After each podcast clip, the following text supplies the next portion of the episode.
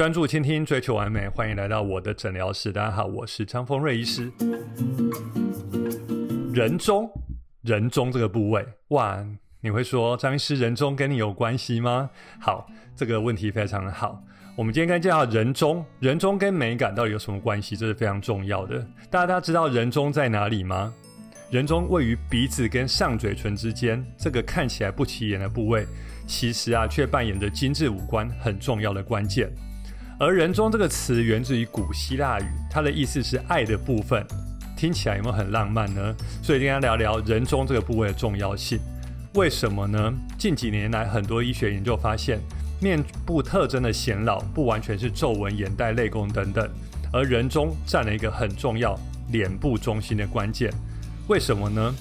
人中位于鼻子跟上唇之间，虽然第一眼我们并不会注意到。但是有些微的差异就会影响到脸部整体的和谐度跟视觉的平衡，而随着年龄增加，皮肤呢会慢慢的老化，就像气球一样越拉越长，就像你穿的 T 恤一样越拉越长，上唇也会慢慢的皮肤呢慢慢的变长，人中也会变长，而随着人中的长度增加，会怎么样呢？它会把你的上唇往下压，看起来你的上唇会变薄，而人中长除了会暴露。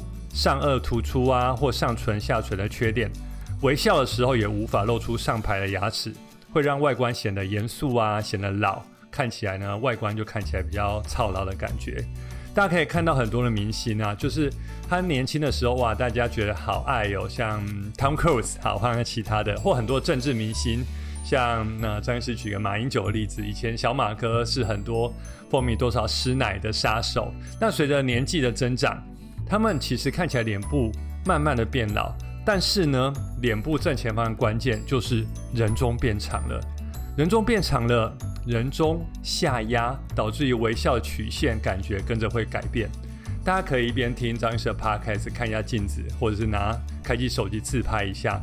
一般我们微笑的时候，我们会露出上排的牙齿六到八颗，露出呃上排牙齿的下缘。但是在人中变长之后，你在讲话或微笑的时候，常常会只露出下排的牙齿，这在整个微笑的美感看起来就是没有那么完美。所以大家很多人发现奇怪，我其他都保养的很好，然后明星看以前都很年轻、很帅、很漂亮，猛一发觉才原来是人中过长。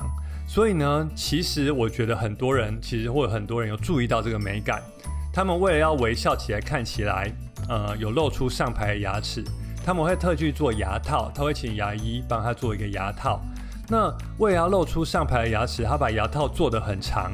但这跟做起来，虽然他微笑起来已经有露出上排牙齿，但这我觉得有点舍本逐末。为什么？因为人中过长的问题如果不解决的话，你的牙套做的太再长，或许一时可以解决你的问题，但你的上排牙齿会像马的牙齿一样很长很长。所以根本的问题还是在人中过长的问题。那另外，我记得啊，有个客户在咨询完我之后，他还他才发现，对，就是人中过长。但他问我一个很有趣的问题，说：“张医师，以前我们都说人中长等于长命百岁，那我做一个这个提人中手术，让我人中的距离的宽长度稍微缩短一点，会不会影响我的健康跟寿命啊？”那张医师听完当然莞尔一笑，说安慰他说：“请放心，当然不会的。”人中的长度跟你的健康、跟你的呃寿命的长短是绝对没有任何关联的。为什么呢？其实我仔细一想，对我小时候也被人家这样教导，长人中就是寿命长。为什么我们会有这个连结？原来是这样。我猛然一想就想到了，我们看到年纪比较年长的人，通常哦，通常他们人中都会有点长。那当然有例外。那通常人中有点长，为什么呢？就像我刚才提到的。他的皮肤已经用了七八十年了，每天在讲话、咀嚼、吃东西，皮肤慢慢慢慢的变松，所以人中比他三十岁的时候绝对是长了不少。另外一种，有些人是天生的遗传，有的我做的最年轻的客户，他才三十岁，他也是说，喂，我还蛮年轻的，为什么人中看起来比较长？那可以可能是一个家族性遗传的原因，有些人家族的人中天生就比较长。当然，另外还牵涉到龅牙的问题，因为牙龅有分牙齿龅牙跟骨性龅牙，所以这整个需要做一个很全体的评估。所以当然拉回来说，刚才那位客户经经过我一番分析，他就破涕为笑说，原来人中跟寿命没有绝对的关系，那我可以很放心的把我的人中这个的做一个拉提的手术，让我看起来不要看起来这么苍老的感觉。那讲到这边，大家很好奇，说那什么样的人中长度是好看的呢？到底它比例怎么样才不过长呢？那大家也可以一样看镜子或自己自拍一下看看。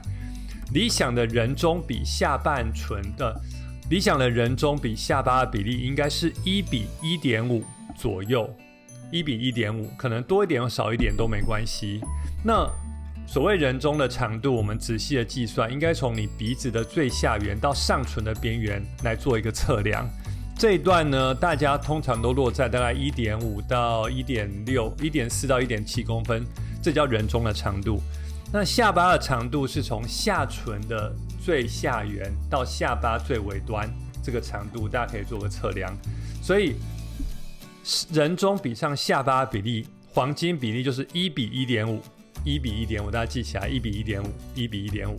另外，你也可以说是二比三哦。如果是人中是二，下巴比就要三。这个地方当然根据每个脸型有一点点微调，有些人可以长一点点，有些人短一点点好。我还记得啊，有一个客户，他拿许露娥的照片给我看，他说我就是要像许露娥的人中这样。